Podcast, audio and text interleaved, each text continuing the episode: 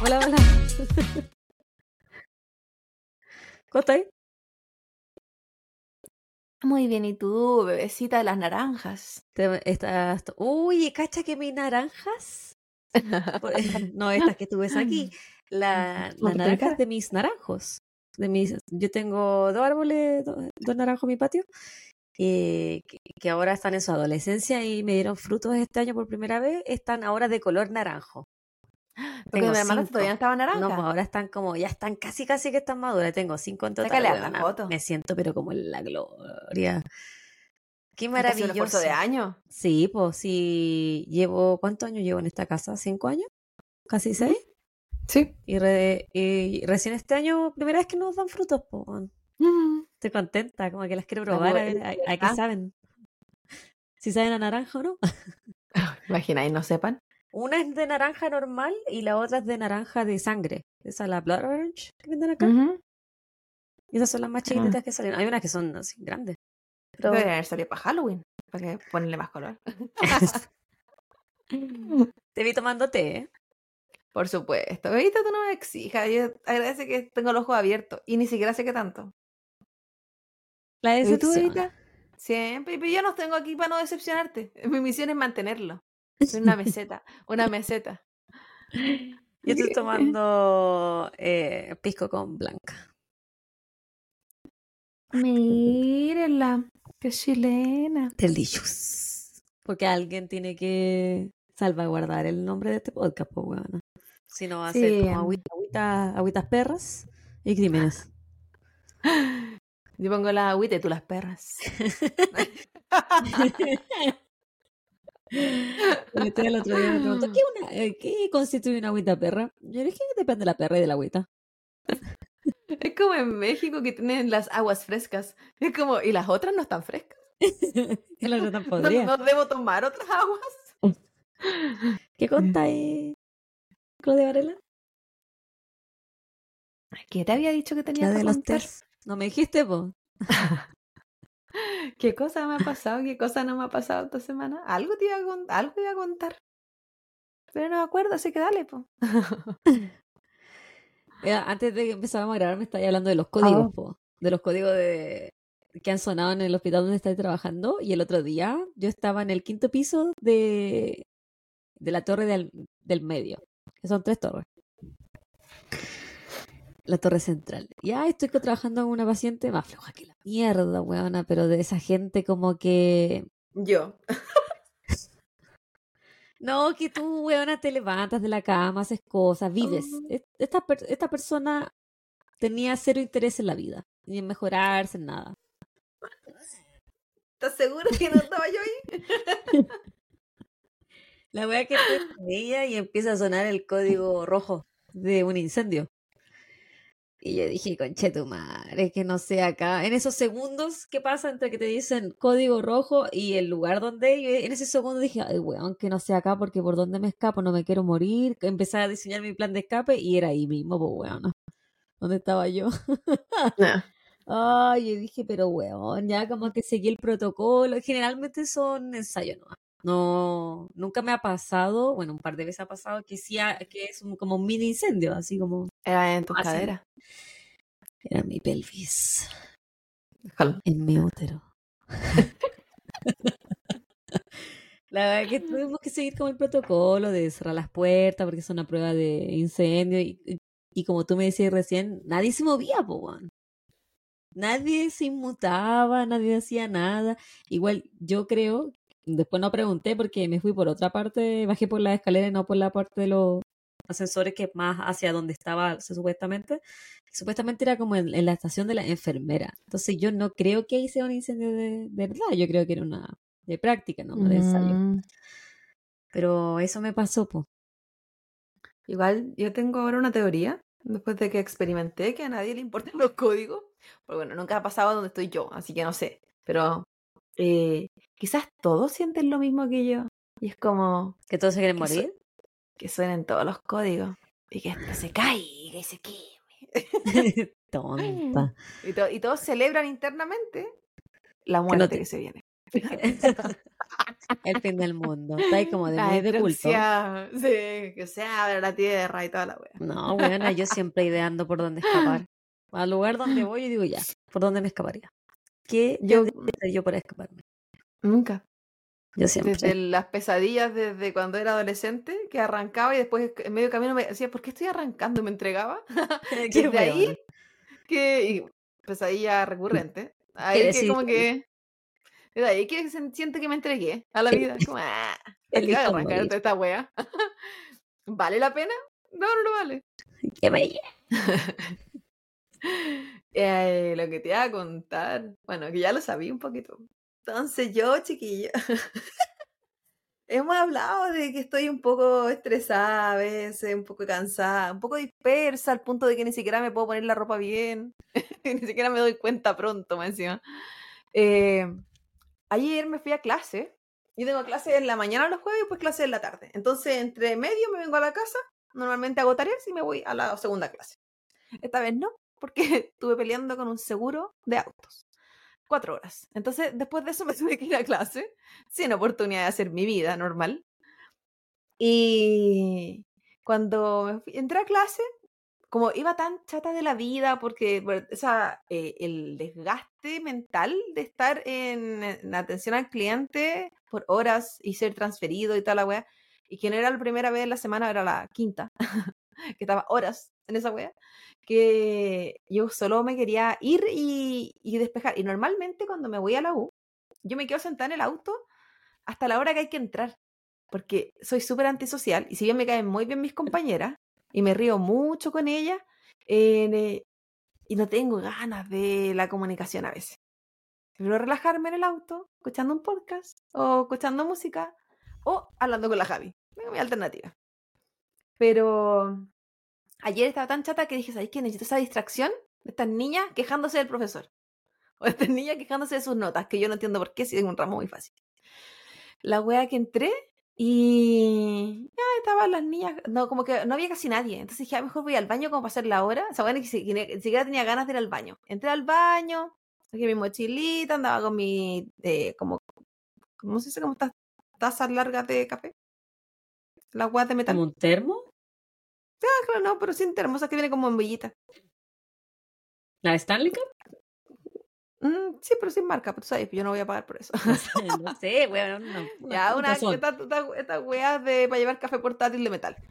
La wea que eh, dejé todo en el baño, pues tomé todo, puse todo en otra parte después, pues me lavar las manos, una, una chica limpia. Y salí, me encontré con mis compañeras, me puse a conversar y yo ya de ahí no tomé más mi celular. Nunca más. Porque en general, cuando estoy conversando, no lo uso. Y después si entro a clase, tampoco lo uso. Estoy en clase. Salvo que haya que hacer alguna wea específica que pida, no sé, pues ver el calendario. La wea que después entré a clase, salí de clase. Esto ya había pasado como dos horas, yo creo, más o menos.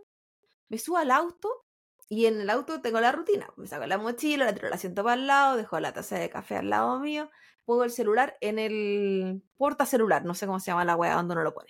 ¿Mm? Pongo el GPS y. Porque siempre, yo no sé si hay un accidente, me tengo que desviar y no voy a saber por dónde. Siempre pongo GPS por dónde voy. La cuestión es que me faltó ese paso, pues. No tenía mi celular para poner el celular en el porta celular. Yo digo, ¿qué- ¿Dónde lo dejé? Empecé a revisar y dije, no, los bolsillos no estaban. Mi- andaba con polerón sin bolsillo. Que a veces tengo todo ahí como en el cangurito del bolsillo, como de los, ¿Mm? de los polerones grandes. Nada. La mochila empecé a revisarla, la, la vacié. ¿Y dónde? Me devolví. Fui al baño. Que yo me, me acordé de los lugares donde había estado. Dije el baño, después me senté en unos sillones, después entré a la sala. O sea, todos los lugares donde estuve. Recorrí toda la wea, nada. Fui a hablar con una persona en un mesón, nada. Me dijeron, en el caso que devuelvan algo, lo van a devolver a seguridad en el otro edificio. No, no está tan cerca. Hay como un estacionamiento grande que los separa. Ya, me devolví al auto. Dije, no debe ser que se me haya caído. Y si prendo el auto, el, mi celular se conecta directamente con el Bluetooth y voy a empezar a escuchar música. Entonces significa que está en el auto en alguna parte. Me metí. Hice la wea. Nada, puta la wea. Volví a revisar la mochila. Dije, no debe ser que esté metido dentro de los libros, dentro de algún cuaderno, dentro de alguna carpeta. Nada. Me devuelvo de nuevo a la, a la universidad para revisar los mismos lugares. Por si acaso había mirado muy superficialmente. Incluso intenté entrar a la sala, pero estaba cerrada con llave. Pues, obviamente, se habían ido todos y es tarde. Me fui al otro edificio, como me dijo la señora, po, a buscar al guardia. Me pasé por todo el primer piso, ese edificio de mierda, y el guardia no aparecía. Hasta que lo encontré. Le cuento mi tragedia. Ah, antes de encontrarlo, me vi, vi un pasillo con computadores. Intenté meterme, pero no me acordaba mi nombre de usuario de estudiante ni mi contraseña. Y, no- y en ese momento solo tenía las llaves de mi auto en la mano, no tenía nada más. Y decía, pero si mi celular tengo las claves. ¿Dónde está mi celular? Para buscar mi celular. Y encontré al señor y me dice me- si, si podía hacer- como traquear el celular. Le dije que sí, que sí podía como rastrearlo. Eh, me dice que me meta al computador con mi clave y nombre de usuario. Y yo no la tenía. pues. ¿Para qué me dio esperanza? Le dejó, dijo que le diera un número de teléfono y me fui. A lo que salgo, yo dije, oye, tengo la tarjeta de estudiante en mi billetera. Voy a a buscar la billetera que había dejado en la mochila, que había dejado en el auto. Me devolví. Dije, voy a intentar las contraseñas que sean. Porque me voy a acordar de algo. Si sé que las cambio cada cierto periodo porque me obliga esta wea, pero más o menos tengo las mismas siempre porque insegura. No, no, no entrego seguridad al sistema yo. Se repito nomás la wea. La cuestión es que lo, lo logré, me metí, traqué la wea y mi celular aparecía que estaba en el edificio al lado. ¿De qué me servía esa información? De nada, porque al edificio al lado no me estaban diciendo nada. Y en eso que estoy ahí, sa- empecé a hacer sonar, que te da la opción de hacer a sonar tu celular. Y, y aparece el guardia como caminando, como que es como la policía del campus. Y le digo, lo hago con las manos, le dije, encontré el celular, sé que está en el otro edificio. ¿Quién me iba a decir él? Nada, pues si la buena no te dice ni en qué piso, si la caga tiene pisos ese edificio. Eh, me dice, acaban de llamar, encontraron tu celular. Casi que lo beso en la boca, casi que, casi que le saco los pantalones. En agradecimiento por su buena labor, porque hay que ser agradecida en esta vida. Y, le y yo así, entusiasmada, es que yo lo había estado rastreando, lo logré, pero... Él era un señor que, poker face, cero un nivel que una sonrisa esbozó, así como que bueno, solo como cam- camino al otro edificio me dice, qué bueno que no te fuiste de la cuestión. Sube el comentario. Y me dice, cuando estamos saliendo, vamos a ir en este carrito, que era como un carrito como de golf, ¿Ya? pero versión policía como redondito. ¡Oh! Y yo dije, este es el premio. Me toca paseo en el carrito. Y le pregunto, emoción. a- sin puerta, sin nada, y dije, uy, esta weá está terreno. Y le pregunto al señor, ¿me, me tengo que poner el cinturón? oh, oh, ¿esto es la aventura? Casi que le toqué la pierna, casi. Pero, ¿Y pero no, esta, quise y esta es la palanca de cambio o eres tú? no, no quise ser tan atrevida. Hasta recibir mi celular. Ya me dijo, no, no es necesario. Y se rió como porque yo pregunté por ponerme el cinturón. Y yo siempre segurita, po. no segura en las claves, segura en el tránsito. Ya, y me llevó por otro camino, que era por Detroit, de la, por, por la parte de atrás del edificio. Y así como, uy, yo no conocía estos sectores. Y ahí, ahí ya íbamos los más amigos. Ahí ya íbamos compartiendo risas. yo porque intenté hacerme la, la amiga también, y para no desnudarlo. La cosa es que entramos por la puerta de atrás y la persona, la primera señora a la que yo le pregunté por mi celular, lo tenía. Y me dice, ¡Ey! No, ella no la quería besar en la boca. No, no la quise besar en la boca porque había otra mujer al lado de ella y yo dije, "Ya, esto sería abuso. O sea, tener que repartir besos a todo el mundo. No. ¿Acaso, ¿Acaso está toda la necesidad? Pues sí, pero no. No lo voy a hacer. Y me pasaron mi celular, y gracias, gracias, me quedo mirándolos porque como que nadie me decía, ya ándate, no sé, yo no sabía que- cuál era la siguiente instrucción, yo estaba perdida. Ah, eso, estaba tan desorientada en ese momento que los miro y el guardia, policía o lo que sea, agarra el... Dijo, ya sácate la ropa. Sí, se empezó a subir los pantalones, pues agarra un billete que estaba en el piso y le dice, lo pasa a la señora así como, oh, a alguien se le cayó este dólar. La señora me dice, oye, llévatelo. O sea, primero se lo ofreció al, al- a la policía y él dijo que no. Y después me lo ofreció a mí. Y yo así como, no, no, no. Y dije una wea como muy sin sentido, porque yo lo que necesito es suerte. Una wea así le dije. Y así como, y también ese dólar. ¿Por qué lo rechacé? Póngamelo en el escote, debería haber dicho, pero no. Una señorita. Póngame de fui. calzón. Sí, es que estaba yo creo extasiada entre el, entre el paseo en el autito, el- la- que casi, casi que me como al guardia y toda la wea. Un señor que podría ser mi abuelo a todo esto, pero yo no respeto nada últimamente. Me fui, me subí, eh, voy camino a- al auto y veo muchos mensajes de Javier a Carolina hacia mi madre. Y lo- la prim- el primer mensaje que veo, Javi contándole a mi mamá que, que se me había quedado el celular y mi mamá respondiendo. ¿Y qué hago? La weá Sí, que me llamaron a mí, pues chiquillos. apórtese. Me llamaron a mí, la persona que encontró el celular de la Claudia me llamó a mí para decirme que lo había encontrado porque yo soy la manager de esta weón, a pesar de que vivo al otro lado del país. Lleváis como siete minutos contando la historia, mandemos los saludos. Era una historia muy importante. Misterio sin resolver. No sabemos cómo esa persona desbloqueó mi celular. No sabemos cuánto revisó hasta que llegó a la Javi, porque eso fue WhatsApp. Y sabemos que llamó a la mamá de una amiga de Chile, porque era la única que decía mom al principio, porque mi mamá no dice mom. En fin, dale, Javita. En fin, el primer saludo de la noche va para Romina Venegas, que nos comentó en una historia donde sale el, el de tu caso de la secta de Coyihuay, Claudia. Ujú. Puso muy bueno el, el caso, yo las escucho desde Temuco, Chile, son mi compañía camino al trabajo. Me encanta cómo son ustedes. Yo había pedido este caso, mándenme un saludo, jeje. Yo soy Tens del HHHA. No sé qué weá. Hospital HHA. ¿Algún hospital? Son tres H y una. A. ¿Algún hospital de Temuco, supongo? Un No sé hospital cuáles son los te- hospitales de Temuco. Las he recomendado con mis colegas y amigas, pero parece que soy la más psicópata que le gusta estas cosas. Jeje, un abrazo, Romina. Un saludo, Romina chiquitita. Qué Un abrazo grande, Romina. Me risa cuando ponen GG porque lo leo como el, Jeje. el GG de. como de TikTok, él. Jeje. No, no sé, no sé repetirlo. En fin. Jeje. El siguiente saludo va para YouTube, donde nadie me escribe, nadie me pesca, nadie nos sigue. Y nadie tampoco ve los videos. Pero las pocas personas que comentan, yo les voy a saludar. Se llama Denny SP2. Ella nos pone gracias por el capítulo este de la secta de Koyiwai. Estuvo muy bueno como siempre. Con las sectas nunca voy a entender la fe ciega que tienen. ¿Cómo no se cuestionan ciertas situaciones? O sea, a mí un huevón viene y me dice, empelótate que te voy a purificar con el pene y lo mando a la cresta. Yo no estoy segura que lo haga, que haga lo mismo que tu amiga, pero estamos en situaciones diferentes en la vida. Así que uno, uno tiene que estar abierta a las, a las purificaciones.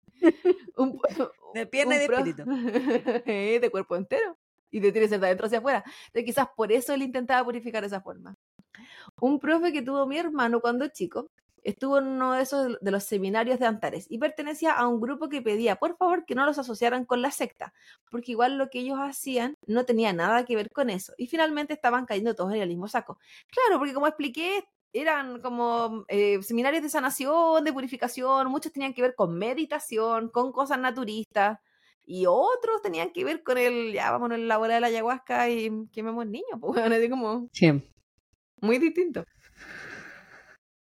Mi siguiente saludo va para Javiera Quintana. Hola bebecitas, estoy escuchando el capítulo de hoy, el de la secta de Coyihuay. Y me acordé mucho de otro caso de sacrificio humano aquí en Chile, que no es tan conocido. Fue para el terremoto del 60. Sacrificaron a un niño mapuche y las personas fueron absueltas porque concurría una causal de exención de responsabilidad.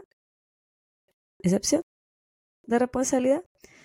Se llama caso Painecura. Ojalá algún día hablaran de él. Me encantaría escucharlo de ustedes. Saludos. Está anotado, está anotado. No prometo, nada porque no me acuerdo ni ponerme la ropa bien ni me voy a acordar los casos. Pero está anotado, chiquillo.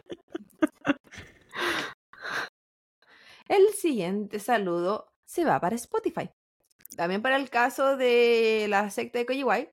Y Rockets nos escribe.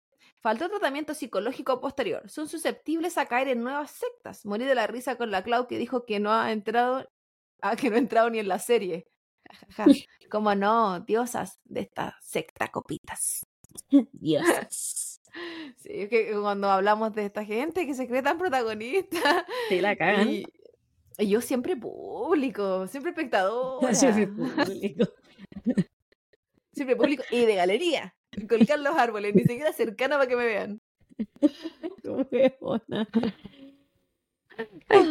Mi siguiente saludo va para. Calmado. Se llama Rodolfo Carrasco Rojas, que nos mandó una noticia que se titula Viña, Quillota y Valpo están entre las ciudades con más infieles en Chile. Entonces nos escribe, ¿algo que confesar, bebecitas? Muchos cariños, muchos cariños a las dos. Estuvieron muy buenos los últimos dos episodios y a veces me dan más ganas de comentar las intro que los capítulos, jajaja. De hecho, insisto en mi teoría de que la Javi es como Dorotea Puente, pero al revés. Cada vez la encuentran más joven. Son secas, siguen así. Mucho aguanta la Clau que no tiene vida ni ganas de vivirla. Somos varios. Nos reímos demasiado con esa Pero aún así sigue con la entrega. Quizás no la que le gustaría y necesita, como se pudo notar en el episodio de la Javi. Jajaja. Saludos. Hoy que me reí con esa weá. Sí, Ay, qué no, risa. Qué risa, Rodolfo. Porque- Estás muy gracioso, oye. Muy gracioso por leernos también. Bueno, leernos como persona. El siguiente y último saludo de mi parte es para un episodio mucho más anterior y que quedé, lo puse como que lo iba a leer y después nunca lo leí. Era del caso de, en el caso sobreviviente, el de Kate Moore. Moore. Eh, nos escribió el usuario del que nos escribió es Gary con varios números. Entonces me pone la, la- era una amiga, me pone. Hola queridas, me llamo Hanna. La cuenta está a nombre de mi pareja, por si. acaso". Eh, Yo creo que para que no pensáramos que tenía nombre artístico. O sea, Gary Hanna. Que es el capítulo, de verdad quedé entre impactada y ya nada, me sorprende por parte de la negligencia de la policía de no creerle. Así, pues. Los dos casos de sobrevivencia eran muy parecidos, pues. Yo tengo un mini saludo, en realidad más que un saludo, un agradecimiento. Y un- un- quiero darle las gracias a Javiera Ortega que nos compró un coffee. Ah, muchas gracias. Saludo ustedes no saben esa sorpresa cuando llegan esos correos. ¿Ya? ¡Qué maravilloso! Imagínate ¿cómo agradecía al policía si estuvieran cerca, chiquillos? ¿Cómo agradecería al resto? No podría, no podría parar. No podría caminar tampoco. Eh, No, ¿Algo más que decir, guaguita? no, no, no, no. Estoy revisando eh, saludos antiguos, así que de repente que no salude probablemente, porque así soy. Así que si, es que si es que chiquillos nos saludaron hace un mes, hace un mes y medio, y de repente les llega el saludo, es porque fue mi culpa. O nos pueden saludar de nuevo. También. Y entre- nos pasa harto que nos escriben así como "Oh, nos acompañan en la tesis, nos acompañan el mientras estudio para el examen de grado y cosas así. Entonces, de repente, yo confundo todo, chiquillos, perdón. Que pues, no puedo con mi vida, lo siento. Ya está lista. Sí, Venezuela. ¿De qué quería hablar hoy día? tu cara de confusión. Yo así como eh, que. ¿Me ¿De mi celular? mí? Eh, hoy día vamos a hablar de mujeres asesinas. Pero así como. ¿Malas? Eh, yo creo que aquí depende de la percepción de que tú tengas del caso. Yo tengo una opinión al respecto de si es casi como mala o no. Ahí va- Mm. vamos a juzgarla después. ¿Ya? ¿Ya? Por- eh, hoy vamos a hablar de la historia de Candace Montgomery, más conocida como Candy. Hay dos... Pero no- no, ¿No es la guatona Cande? A- Aclaremos. no es la guatona Candy. Eh, hay dos series que se basan en este caso, por si alguien las quiere ver. Obviamente basado no significa que sigue al pie de la letra lo que pasó con la historia, porque es una dramatización. Hay una de Hulu donde la Candy es representada por Jessica Biel, la esposa de Justin Timberlake, el funeque. Y hay otra que es de HBO, que es representada por Elizabeth Olsen. Por si alguien las quiere ver, ahí se las dejo. Bueno, Candace Wheeler nació en el mes de noviembre de 1951 en Lucas, Texas. Su apodo, y como dije anteriormente, de ahora en adelante la vamos a conocer como Candy. Candy Crush. Creció en una familia militar y constantemente se cambiaba de ciudad en ciudad. En Texas conoció a Pat Montgomery, un ingeniero eléctrico. La pareja no perdió el tiempo en casarse, algo muy común para la época, que uno se conocía y al ratito ya estaba ahí casado, y se compraron una hermosa casa en la ciudad de Wiley, donde recibieron a su primera hija en 1973, a la cual llamaron Jenny. Al año siguiente tendrían otro hijo llamado Ian para completar su linda familia. Candy y su familia se unieron a la iglesia metodista First United Methodist Church of Lucas, ya que Candy, a pesar de que vivía en una casa soñada y tenía una vida privilegiada, se sentía aburrida y necesitaba un cambio en su vida.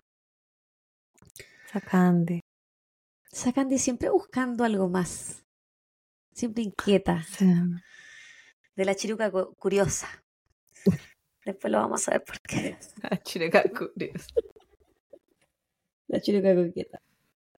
Eh, en la iglesia, Candy conoció a la profesora Betty Gore, quien tenía una hija de similar edad a la suya y también estaba casada con un ingeniero, Allen Gore, al igual que el marido de Candy, Pat, que tenía la misma profesión. Jenny, la hija de Candy, y Alisa, la hija de Perry, se volvieron prácticamente inseparables. Ambas familias incluso vivían cerca la una de la otra, lo que facilitaba aún más el vínculo entre ambas. Durante el verano de 1978, Candy, quien se aburría cada vez cada día más de su vida de dueña de hogar, se unió al equipo de voleibol de la iglesia. Una iglesia muy multifacética. Ahí comenzó a tener una amistad con Alan, el esposo de su amiga Betty.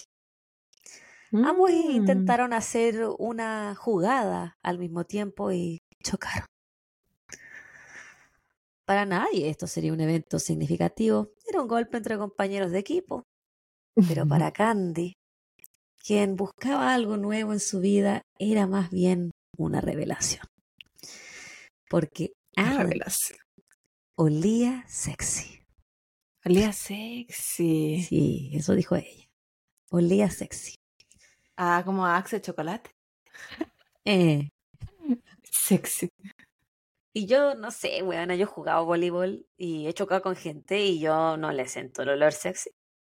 Ah, ah, ah. Yo nadie yo le siento cuando sudan. Yo cuando dicen, "Ay, cuando tú sudas es un asco, cuando ella suda es sexy. No, nadie cuando suda es sexy. Nadie. Y a mí me puede gustar ciertos olores que no necesariamente son fragancia, pero A mí no. no, no, no, como que no asocio el, el deporte o la sudación con A mí el, ol- el olor a cuerpo me carga. el olor a pliegue. El olor a rodilla y codo. Uy, no, no, no, no, no. Bueno, pasaron las semanas, miradas y pequeños toques entre Alan y Candy se convirtieron en coqueteos. Hasta que Mm. un día, luego de la reunión de coro de la iglesia, grupo Coro del que ambos formaban parte, o sea, ambos hacían voleibol y coro. Muy multifacético. Mm. Candy se subió al auto de Alan y le dijo que necesitaba hablar con él. Había algo que la inquietaba. Candy le confesó al esposo de su amiga que lo encontraba atractivo. Esta revelación era inesperada para Alan, que tampoco era muy agraciado, hay que decirlo. Porque Y hay que ser quizás honesto, no era agraciado. Quizás No, la Candy Candy era como guapa para la época. Oh, como la, como la canción de Plan B, y a ella le gustaba los Kinky Nasty. Y O aunque lo que dice fancy, después, es fantástico. aunque sea fancy, se pone cranky si lo hago romántico. No, porque tengo la letra en la mano. Estaba esperando cuando decirlo. ¡Qué weona! ¡Qué weona es! Y decía, ¿qué parte le voy a decir? Pero está mirando el celular, la buena. Estaba leyendo la letra, decía, yo no me acuerdo las canciones. Él, por su parte, también estaba sintiendo cierta atracción por Candy. Su vida familiar era rutinaria y aburrida. Por lo que la semana siguiente, después de voleibol, cuando Candy le preguntó si quería tener un romance extramarital con ella, ella viene ahí frontal, ahí, ¿ah? Sí. Alan, a pesar del amor de que, que él sentía por su esposa y que ella se encontraba embarazada por segunda vez, él accede a la propuesta de Candy. ¿Cómo tu vida puede ser rutinaria si tienes una guagua y, y está embarazada tu pareja? Siento que esa es la vida menos rutinaria porque es la más estresante, tiene tantas cosas. Y también esa weá de que, ¿sabéis qué? Me voy a buscar una relación paralela o voy a aceptar una propuesta de relación paralela porque estoy aburrido, porque mi vida es muy rutinaria. En vez de decir, es como que la rutina viniera sola. Como que no, uno no la creara, como que uno no creara rutina y uno no creara su vida fome Eh, sino que le pongo la responsabilidad a la no es que la relación se puso así sola solita como de una generación espontánea la wea eh. encuentro muy barça la gente que hace esa wea y esa Candy esa Candy me cambia más de novio que de panty Qué buena que eres. Ah, qué buena que eres. Ah, muy gracioso Luego de juntarse a almorzar para afinar detalles, la un pareja, contrato sí, buena, la pareja acordó a que los encuentros serían exclusivamente sexuales. Ninguno quería herir a su respectiva pareja. Como que por tener sexo con otra persona no los va a herir, pues buena. Solo se No, y lo bueno es que eran compañeros de iglesia te entiendo el bolo y hace que chocamos, chocaron nuestros cuerpos. No sé, justo Ah. nos, la- nos- nos lanzamos los dos a remachar y ¡ah! choque de cuerpos. Choque de peces. Pero ¿cuál fue mientras estaban haciendo la lavaré que se ilusionaron, eh, que, que, se- que se encontraron sensuales? No sé. Quizá lo del dominó Esta de Egipto. Dijeron muy fuerte amén. ¡Aleluya! Durante un mes se juntaron para generar estrategias de cómo llevar a cabo sus encuentros sexuales. Esta para eso eran fome los hueones. Alan llamaba a Candy cuando Pat estaba en el trabajo. Y pronto estas llamadas y almuerzos se volvieron rutina. Pero, pero Alan, quien en un principio había accedido al, al amorío, era increíblemente indeciso. Y últimamente se estaba decidiendo por el no. Ya no quería este amorío, no Pero- estaba seguro.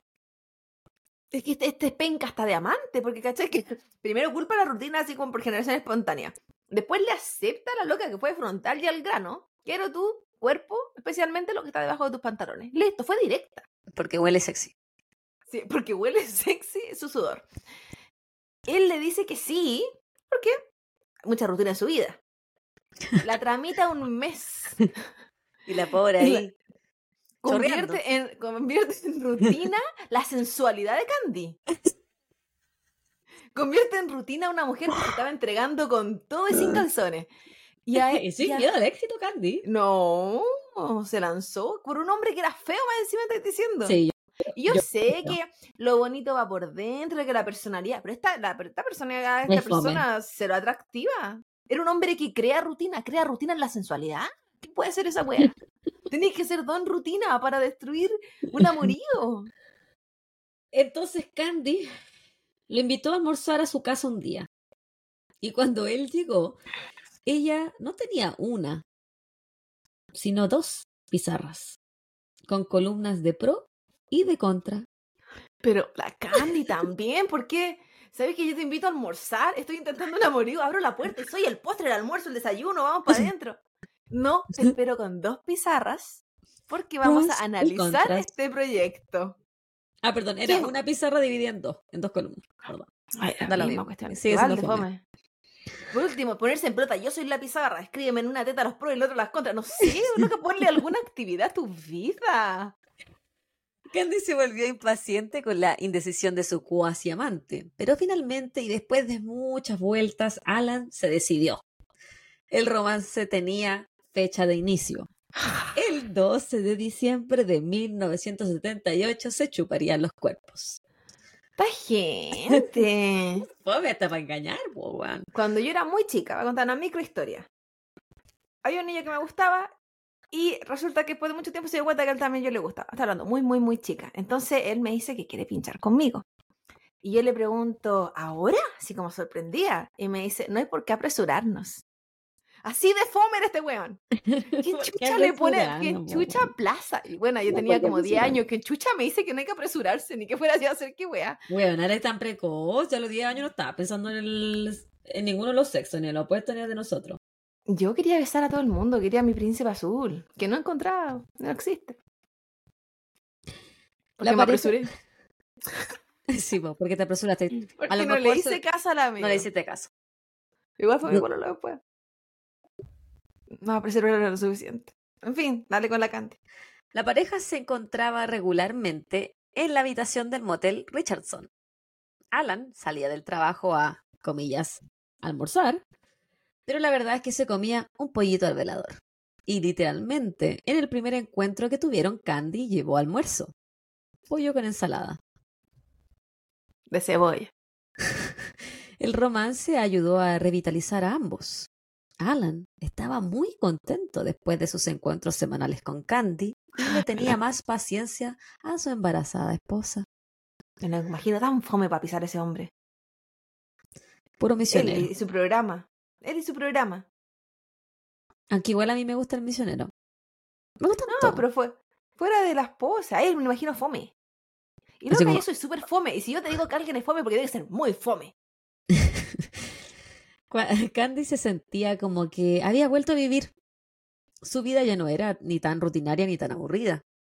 Pero los encuentros sexuales comenzaron a evolucionar y Candy comenzó a tener sentimiento por su amante. Alan y ella estaban compartiendo más que sexo. Se habían convertido en amigos. Después de conversarlo, la pareja decidió continuar el amorío a pesar de los miedos que tenía Candy de enamorarse de Alan. Ahora cambiamos de canción a amigos especiales. Te traje un playlist la noche de hoy. A pesar de eso, a principios de junio, el romance terminó. Oh, pero si estaban también. Betsy tenía más de siete meses de embarazo y Alan no quería seguir corriendo el riesgo de estar en el motel con Candy cuando su esposa podría entrar en trabajo de parto. Un hombre responsable. De familia. Sí, De familia. dos súper considerable la esposa. No, las prioridades. Hay, hay- hay hombres con prioridades. Yo te voy a cagar con tu amiga, pero voy a parar antes de que tú puedas dar a luz para no interru- para estar presente. Y tú vas a ser siempre mi prioridad, entonces so- solamente se lo voy a poner. A mí no me va a interesar nada más. Solo sexo en un motel. Sexualidad. A mediados del mismo mes, Candy le organizó un baby shower sorpresa a la esposa de su ex amante. Ni Pat ni Betsy tuvieron la más mínima sospecha de lo que pasaba bajo sus narices. Yo encuentro que eso es de ser mala persona. Yo he conocido malas personas. No voy a hablar de mi baby shower en particular, tú y yo lo sabemos. Pero bueno, organizarle el baby shower a, esta wea- a, a- a la esposa de tu ex amante. Esa wea es como de un nivel de crueldad y de juegos mentales, yo siento. Porque eh, Eh, es una enfermedad. Hay, hay una parte que no anda bien. Y, y una que está loca sabe que hay límite en la vida. Y eso no. Creo que eso es penca. eh, no sé tampoco la finalidad. eh, no sé si ella, porque la otra era su amiga inicialmente, po. sí, po. Se supone, antes de que le quisiera chupar el cuerpo a su marido. Era su amiga. Sí, po. Súper amiga. Eh, pero quizás durante todo el tiempo siguieron siendo amigas, pues, mientras se devoraba sí. al marido. ¿Cierto? Entonces actuó como actuaría una amiga, finalmente. Si, si ella se siguió jugando el papel de amiga. Para lo, como para la gente normal, pues si quizás si no hubiese, no lo hubiese hecho, se hubiese visto más raro aún. Pues. Puede ser. Bethany, que guardar la apariencia. la segunda hija de Alan y Betsy, nació el mes siguiente. Ahora que la bebé ya había nacido, Alan podía reanudar su amorío con Candy. Y eso fue exactamente lo que hicieron. Pero ya no era lo mismo. Alan se sentía culpable y la falta de intimidad con su esposa le comenzó a traer problemas, por lo que él decidió terminar abruptamente su relación extramarital con Candy y ella quedó absolutamente destruida. O sea, es que me imagino yo, ¿esto de qué año es? Eh, estamos en el principio de los 80. Sí, puede ser una. No vamos a justificar En con la época. 1980, la que a principios de los 80. Pero. Ya me la cagué mientras estaba embarazada y había un, y había un bebé. Ahora vienen dos. No porque necesito estar más presente en la paternidad en mi casa, no tengo tiempo para andar en, pensando en otras cosas, ¿cachai? Como, no porque en mi casa se necesita mi copaternidad, no mi ayuda, ni nada. Aquí en esa Eh, época no había copaternidad. por po, eso, weona. estoy hablando de, de- Necesariamente tiene que ser porque en esa época daba lo mismo a la mujer si iba a tener que hacer cargo, entonces él podía en verdad seguir con su vida como él quisiera. No, en ningún momento era la weá de que sabéis que hay más guagua o más bebitos, por eso no tengo, que, no tengo tiempo para seguir eh, engañando a mi mujer. No, no, no. Ahora otros tiempos. Bueno, todavía pasa esa weá también. El 13 de junio de 1980, Alan se encontraba en un viaje de negocios. Ese día intentó comunicarse con su esposa por medio de una llamada telefónica antes de abordar su vuelo. Recordemos que en esta época no hay teléfono celular, entonces se utilizaban los teléfonos públicos. Pero luego de varios intentos fallidos, tanto en el aeropuerto como en su habitación del hotel, luego de un largo día laboral, decidió llamar a uno de sus vecinos para ver si tenían mejor suerte. Ambos vecinos a los que él llamó, Jerry y Richard, le dijeron que a, a Alan que las luces de su casa estaban encendidas. Ambos autos se encontraban dentro del garage y el portón estaba abierto. Le dijeron a Alan que nadie les abría la puerta y que quizás su esposa estaba con alguna amiga. Pero Alan sabía que esto no era cierto. Betty casi no tenía amigas. Y él ya se había comunicado con Candy, preguntándole si sabía algo de su esposa. A lo que ella le dijo que no. Alan estaba preocupado. Betty se encontraba sola con la pequeña Bethany. Así que le pidió a sus vecinos que entraran a la casa por cualquier medio necesario. Rompieran una ventana, forzaran una puerta, no le importaba. Él tenía un mal presentimiento. Los vecinos forzaron su entrada a la residencia de los Gore y escucharon gritos de la bebé desde el segundo piso. Comienzan a buscar a Betty y gritan su nombre sin obtener respuestas. Una a una fueron abriendo las puertas de la vivienda hasta que se encontraron con la puerta del baño y observaron que dentro había una sustancia roja oscura. Algo anda mal, le dijo Jerry a Richard. Los vecinos que habían entrado a la casa. Ambos, completamente perplejos por lo que acaban de observar, ven que su estupor es interrumpido cuando los gritos de la pequeña Bethany los saca del trance. Ellos subieron al segundo piso y encontraron a la infante Semi sentada en su cuna, sucia con su propio excremento, la cara roja y con rastros de haber estado llorando por horas. Su voz ronca, luego de gritar incesantemente todo el día. Ay, qué triste. Sí. A mí La me ima- dio es, una, es una- es una es imagen muy de mierda.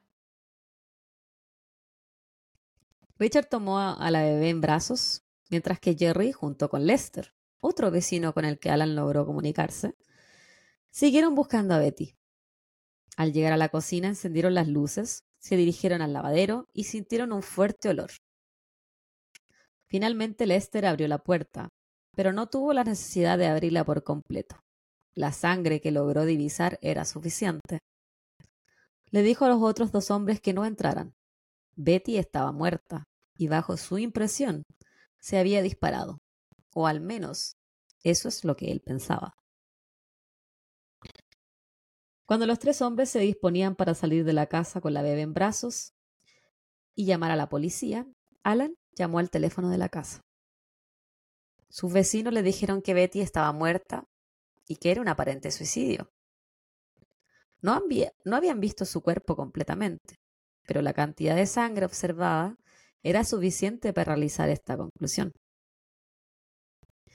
Alan sabía que su esposa estaba pasando por un periodo emocionalmente complicado. Se encontraba con dos semanas de atraso en su periodo y no quería ser madre nuevamente. Pero Alan no entendía cómo Betty podría ser capaz de suicidarse.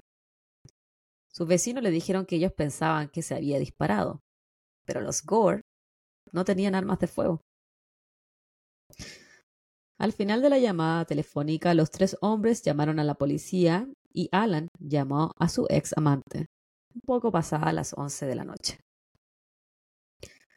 Él le dijo a Candy que Betty estaba muerta, un aparente suicidio, y que por favor se hiciera cargo de Alisa mientras él viajaba de vuelta a la ciudad. Al llegar la policía a la casa de los Gore, observan que Betty se encontraba en el piso, su ojo izquierdo abierto mirando hacia el techo. El lado derecho de su cara era irreconocible.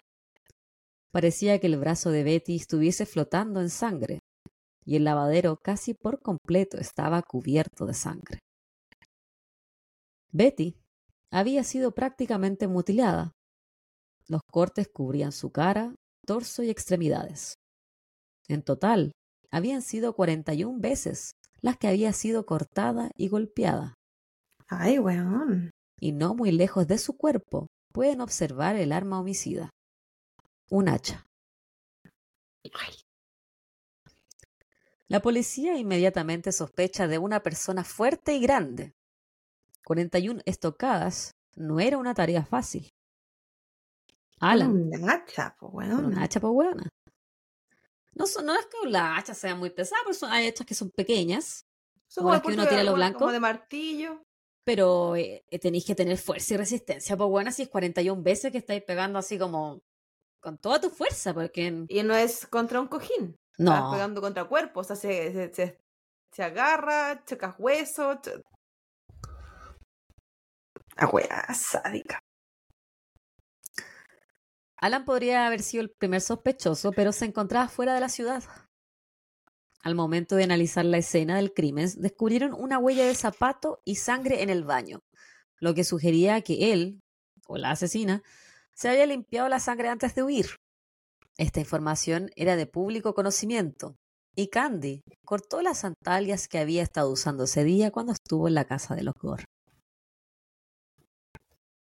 Ese día, Candy había ido hasta la casa de los Gore para buscar el traje de baño de Alisa.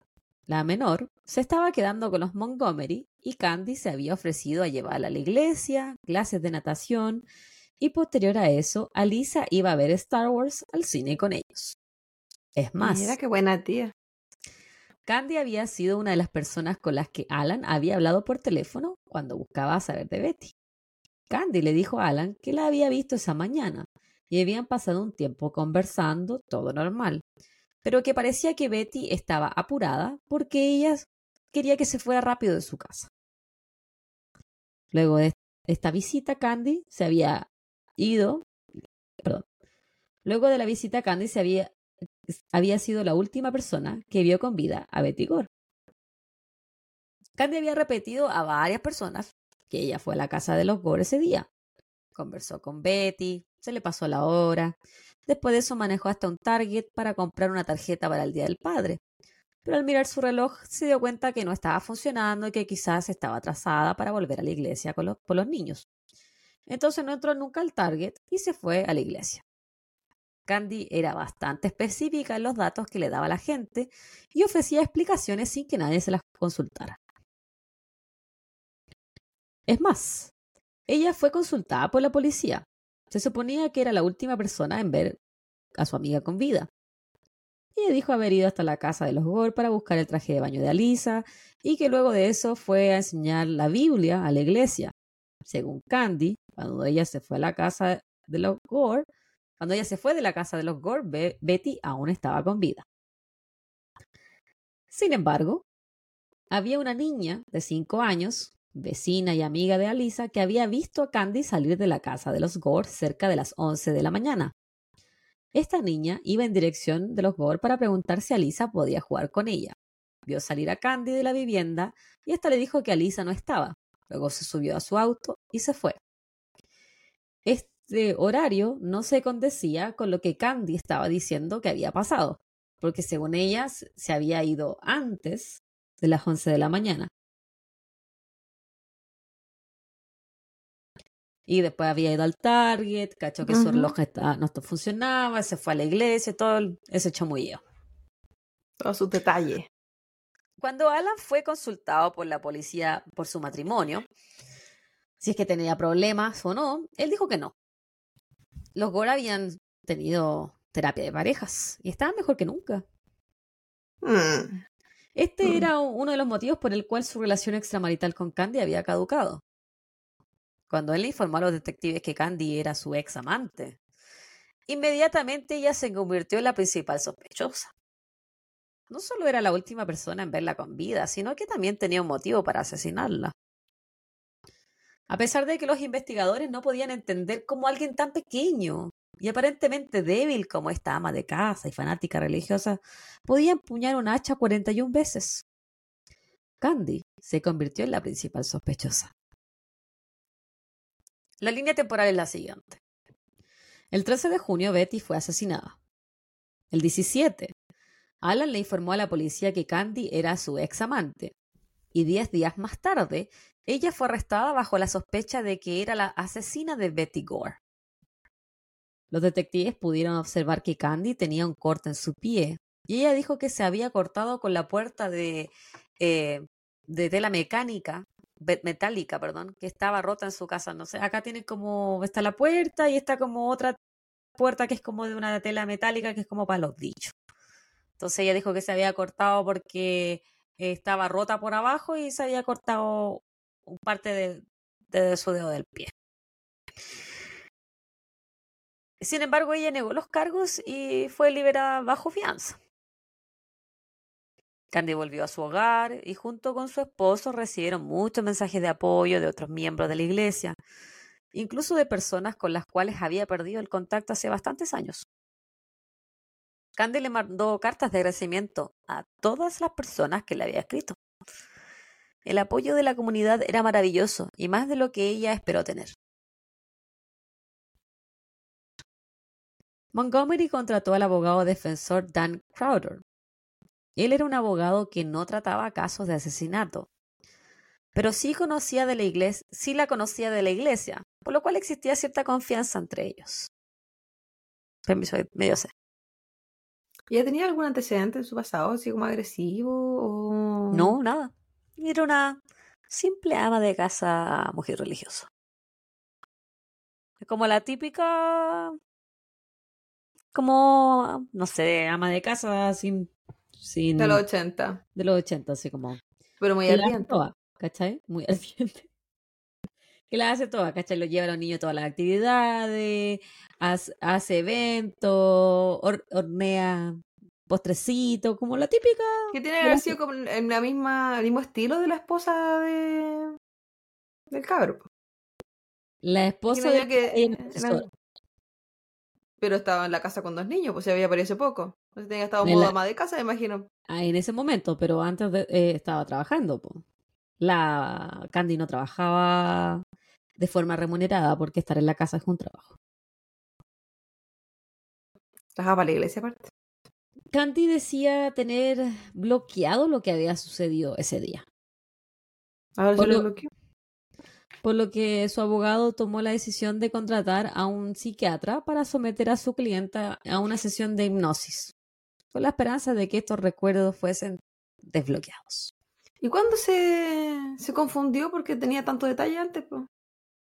Ella no se acordaba que la había asesinado. Se acordaba de Pero- la otra cosa. Oh, Se acu- era selectivo. Sí, po. Está en shock. Luego de esta sesión de hipnosis, el psiquiatra determinó que Betty sin querer había gatillado un trauma infantil bloqueado en Candy, al hacerla callar con un shh, gesto que la madre de Candy le hacía cuando la castigaba. Esto llevó a una respuesta violenta de Candy hacia Betty, lo que terminaría con la vida de la última. Y el hacha la tenían en la cartera porque Era, el hacha era de la casa de los Borr. la- la tenía cerca porque estaba justo iban a cortar una, no sé, partir unas nueces. ¿Qué iban a hacer? Dan Crowder, junto a su equipo, decidieron que su argumento de la defensa sería que Candy mató a Betty en defensa propia. Luego de que Betty intentara golpearla con el hacha al enterarse de la affair entre su esposo y su mejor amiga. Y Esa es la versión de Candy. Se defendió 40 veces. 41, hermana. Eso Cuarenta lo y- digo. no, sí. No, porque la primera es su defensa pensamos. ¡Ay, no! Y las demás, no, no, no, no, no. ¡Qué wea! Lo que pasó según Candy fue lo siguiente. Esa mañana ella se dirigió a la residencia de los Gore para buscar el traje de baño de Alisa. Betty actuaba raro con ella y finalmente la enfrentó preguntándole si estaba manteniendo un amorío con su esposo. Candy intentó negar estas acusaciones y termina diciéndole que en estos momentos no. Pero Betty se ofuscó e intentó golpearla con el hacha que se encontraba en el lavadero. Candy se defendió y entre los gritos Betty la hizo callar con un shh, desatando el trauma infantil reprimido de Candy. Esto llevó a que Candy tomara el hacha y mutilara a su amiga 41 veces. Mm, te- no tiene sentido. O sea, yo estoy enojada porque tú me estás cagando con mi marido. Tú te estás metiendo con mi marido, ok. Mi marido se está metiendo contigo, da lo mismo. Me enojo, te muestro el hacha, te voy a atacar, pero en vez de atacarte con el hacha, te hago callar con mi dedo, Mientras como que tengo el no hacha aquí. porque no tiene sentido, ¿cachai? Como que ya, primero te hago callar en la discusión, te creo, y después saco, no sé, no... No tiene sentido como en el, en el ascenso de las emociones, del enojo, del actuar. Claro. yo Porque nunca siento que- como, "Shh". Es. Claro, pues como el... No tiene mucho sentido. Demasiado el- pasivo. El, demasiado en secreto. Porque sé que nadie lo sabrá. esa iba a decir. Nadie lo sabrá.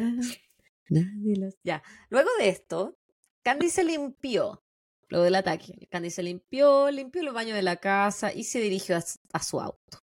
En su camino a la iglesia se dio cuenta que sus jeans estaban mojados con agua y tenían un fuerte olor a cloro y antiséptico que ella había utilizado en la casa de los Gore para limpiar el baño. Porque asesina, pero siempre hacendosa.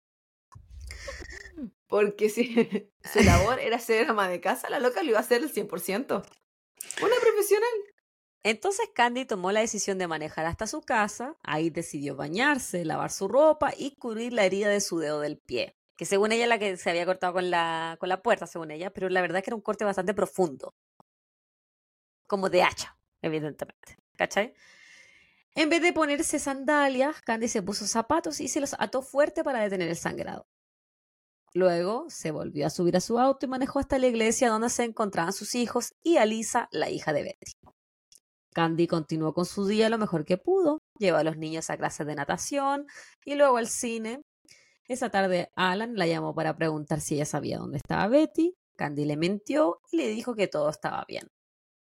En la noche, Alan la volvió a llamar y le dijo que sus vecinos habían encontrado a su esposa muerta en el lavadero. Esta buena igual, eh, bien sociópata, weona, como para tú asesinar a alguien y después irte a bañar, hacer tu vida normal, llevar a la hija de la buena que asesinaste a natación, llevarla al cine, que se quede en tu casa, hacemos un pijama aparte, toma tu chocolate caliente, tu papita chip, no sé. Lo, Enferma, enferma. Psicópata. Es que loca, atacó con una hacha. con una chapa, weón. Que Cualquier wea después de eso. Y, y te acuerdas que la semana pasada tú habías dicho que, la, que las mujeres no se ensuciaban las manos, que tu, que tu compañera había dicho que las mujeres no se Compañera. ensuciaban las manos. No, pues Eh, envenenaban. Sí, po. Es que ese, ese es el modo operando más común de las mujeres asesinadas, pero no de Candy. Porque ella va más allá. Porque ella es coqueta y está aburrida. Ya dijimos que era quién, quién es este. Se pone romántico. En octubre de 1980 comenzó el juicio en contra de Candy Montgomery. El Ay, argumento era de defensa propia. Y esto causó revuelo en la comunidad. La propia Candy tomó el estrado y confesó todo. Ella dijo que ella sí había asesinado a Betty. Betty sabía de su affair con Alan y le dijo que ella la iba a matar para que no lo tuviera más. Que Betty la iba a matar a la Candy. Que se iba a defender su matrimonio y su, Sí. y su marido, el del olor sexy, como diera lugar. Al enfrentarse físicamente, y- físicamente, Betty le había hecho el corte en el pie a Candy. Betty tenía totalmente acorralada a Candy en el lavadero diciéndole que no la podía dejar ir y que tenía que matarla. Mientras la hacía callar. Candy le pidió a su amiga que la soltara y que ella no quería a Alan. Él era todo suyo. Pero Betty la hizo callar. Shh. Y fue en ese momento que el subconsciente de Candy tomó las riendas de la situación. Candy se volvió agresiva, logró quitarle el hacha a Betty y la cortó hasta quedar exhausta. Mientras gritaba ese hombre es mío. Este fue el testimonio y admisión que dejó atónitos al jurado compuesto en su mayoría por mujeres. Y eso es lo que dijo la Candy en el estrado por chora. La Candy. Que no era dulce como un Candy. Una mentita. Mira, definitivamente era lo que nunca le, nunca le importó a la. Sí. Que tengo tantas canciones en la mente, pero siento que ya, ya te lanza demasiada discografía hoy día. Pero. Es que era mala amiga. no, mala amiga hasta cuando la mató, mala amiga hasta cuando ya estaba muerta, siguió mintiendo y Sí, culpándola. La, la Betty tenía la culpa de vivir, de existir y de respirar. Porque si, ya, a lo más, si hubiese tenido ella problemas reales con su pareja, la responsabilidad de la pareja era dejarla, ¿no? Cagarla con la mejor amiga, que la mejor amiga se riera de ella durante todo el tiempo y que más encima pues la fuera a matar, pues weón. Con razón, tenéis pesadillas tú, si mira la weá que estáis de caso que estáis estudiando. mira lo que, mira lo que generáis. Oye, weón, así yo soy súper suave comparado con la weá que traes tú. Sí, pero yo cuento cosas que sabemos que son menos probables. Pues tú después pensás que yo hago hacer weá. No, yo nunca he pensado Porque que tú me harías algo así, loca. guaguita. No, yo nunca he pensado que tú me harías algo así. ¿Lo del hacha dices tú? ¿Que te voy a cortar el pie o que te hago callar? Probablemente no te a hacer callar tan sensualmente. Shh. Con tu marido jamás, guacala. El juicio duró un total de ocho días. Y el 30 de octubre el jurado la declaró inocente. Candy fue absuelta. ¿Qué weá esa, la, el jurado?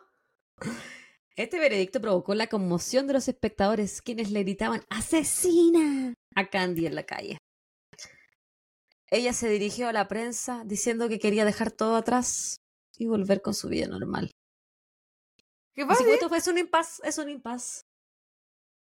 Quiero volver con mi vida, normal y aburrida. Y rutinaria. Rutinaria. ya tuve muchas emociones. en la iglesia y sin igual.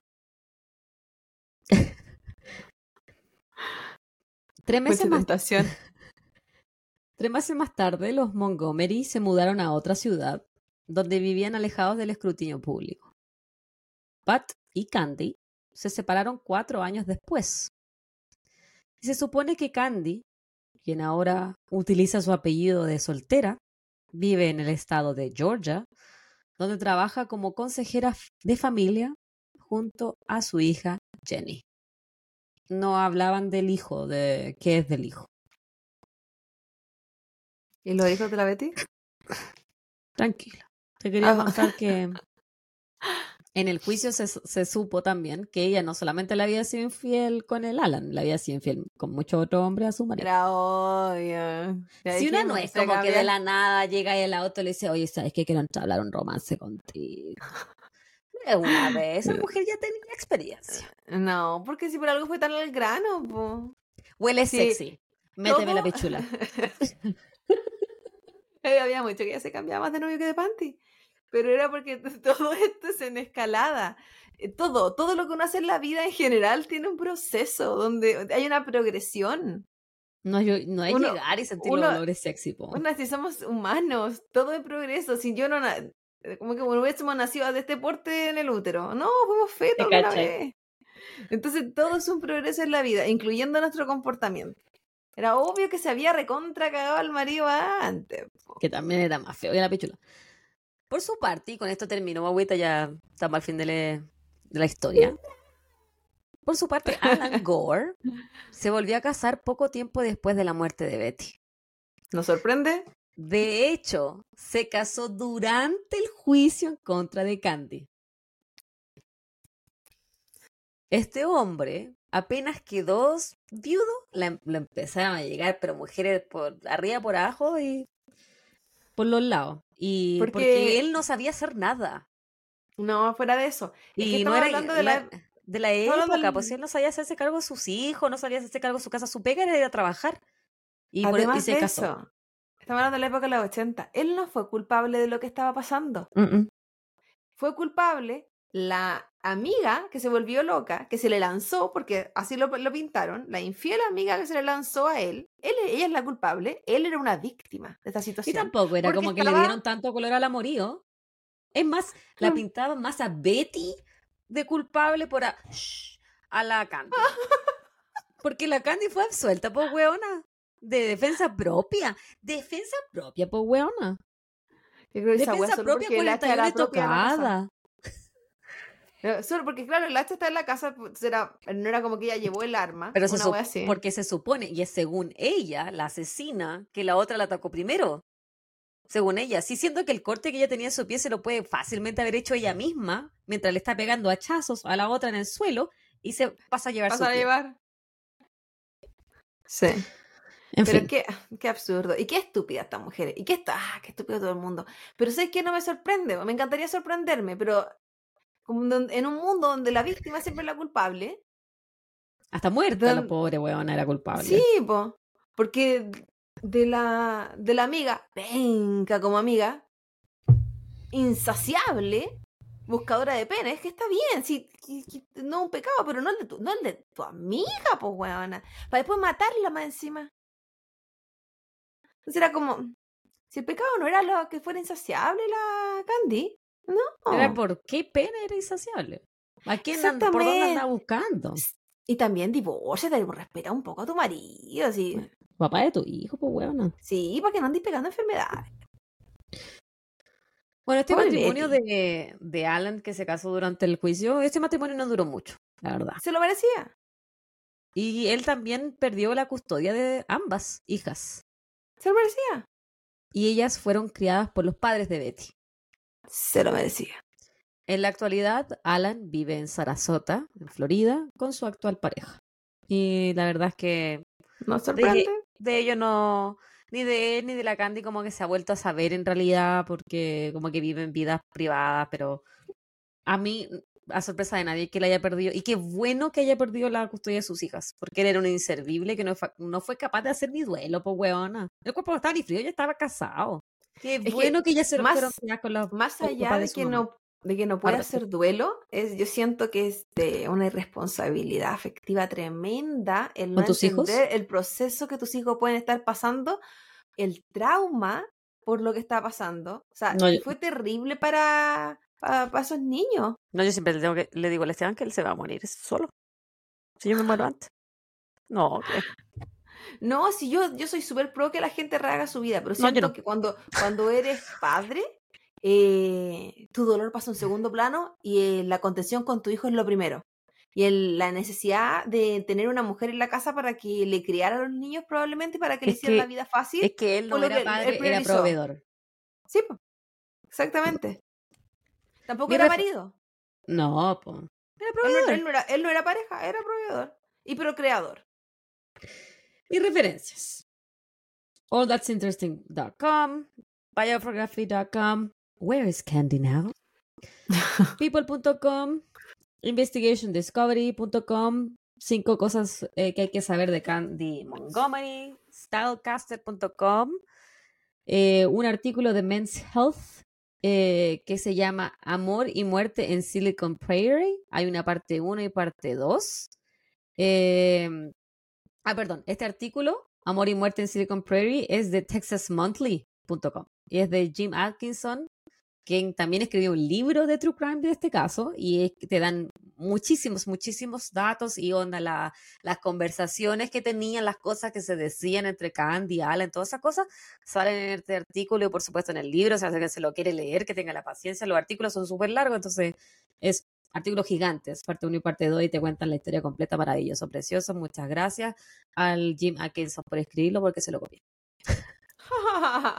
no, no se lo copié, pero sí lo leí, con mucho detalle. Y eso, pues ese es el caso de la, de la Candy, que no se puso romantic. Y mató a la ah, La semana pasada, o sea, la semana pasada, hoy día estuvimos conversando con un amigo del podcast a raíz del caso de la semana pasada y me nos escribió algo. Lo quiero decir como lo dijo él, que le sonó bonito. Mm. Cuando estuvimos hablando nosotros de lo que era la justicia, ¿te acuerdas de todo eso? Ah, ya, ya, sí. Él nos pone que los tribunales no imparten justicia, solo aplican la ley y la ley no siempre es justa. Pero yo ahora me voy a una cosa más, más profunda, porque podemos entender eso desde el punto de vista de que la Candy era libre. Y que bueno, aquí es completamente diferente porque hay acá un jurado, entonces igual es como diferente la wea. Porque va a estar mucho más subjetivo. Es que aquí lo que es es quien te cuenta mejor la historia al final. Sí. sí y ellos contaron muy bien la historia de que ella era defensa propia. Sí. Que también obviamente ayudaba, que era una mujer blanca, casada, religiosa, de buen estatus social, que no tenía antecedentes. Porque te aseguro que si ella hubiese sido negra, la historia era muy distinta. Si ella hubiese sido de un estrato social diferente. Sí. Si ella hubiese sido una latina. Hubiese sido muy diferente la historia. Mujer de color. Eh, porque es que de repente. Porque aquí le dice mujer de color a todas las que no son caucásicas, Sí, pues no, sí sepo. Pero yo decía latina porque nosotros igual de repente da como el estereotipo de ser la otra. ¿De la sangre caliente? No, pero más que las, más que las morenas otras, de repente. Estereotipos culiados que tienen acá. Eh, pero mi wea es como esa, ya esa es la justicia legal. Pero y. Y, la, de la vida. Y. ¿Qué justicia tuvo Betty? No tuvo. ¿Qué culpa tuvo Betty? No tuvo, po. Es como. Le quitaron al marido, le quitaron. O sea, ya, Pilo, que, que te quiten al marido da lo mismo, pero que te quiten la vida, weona. No, o sea, es que más allá de que, de que el marido se vaya o no se vaya, qué sé yo. La engañaron durante un proceso tan bonito como el embarazo. La engañaron, la le mentían. La engañaban en su cara. Y no estoy hablando de la sexualidad, estoy hablando de las mentiras. La engañaban constantemente. Era como, ella finalmente fue anulada como persona, como pareja, porque daba lo mismo, era completamente irrespetada.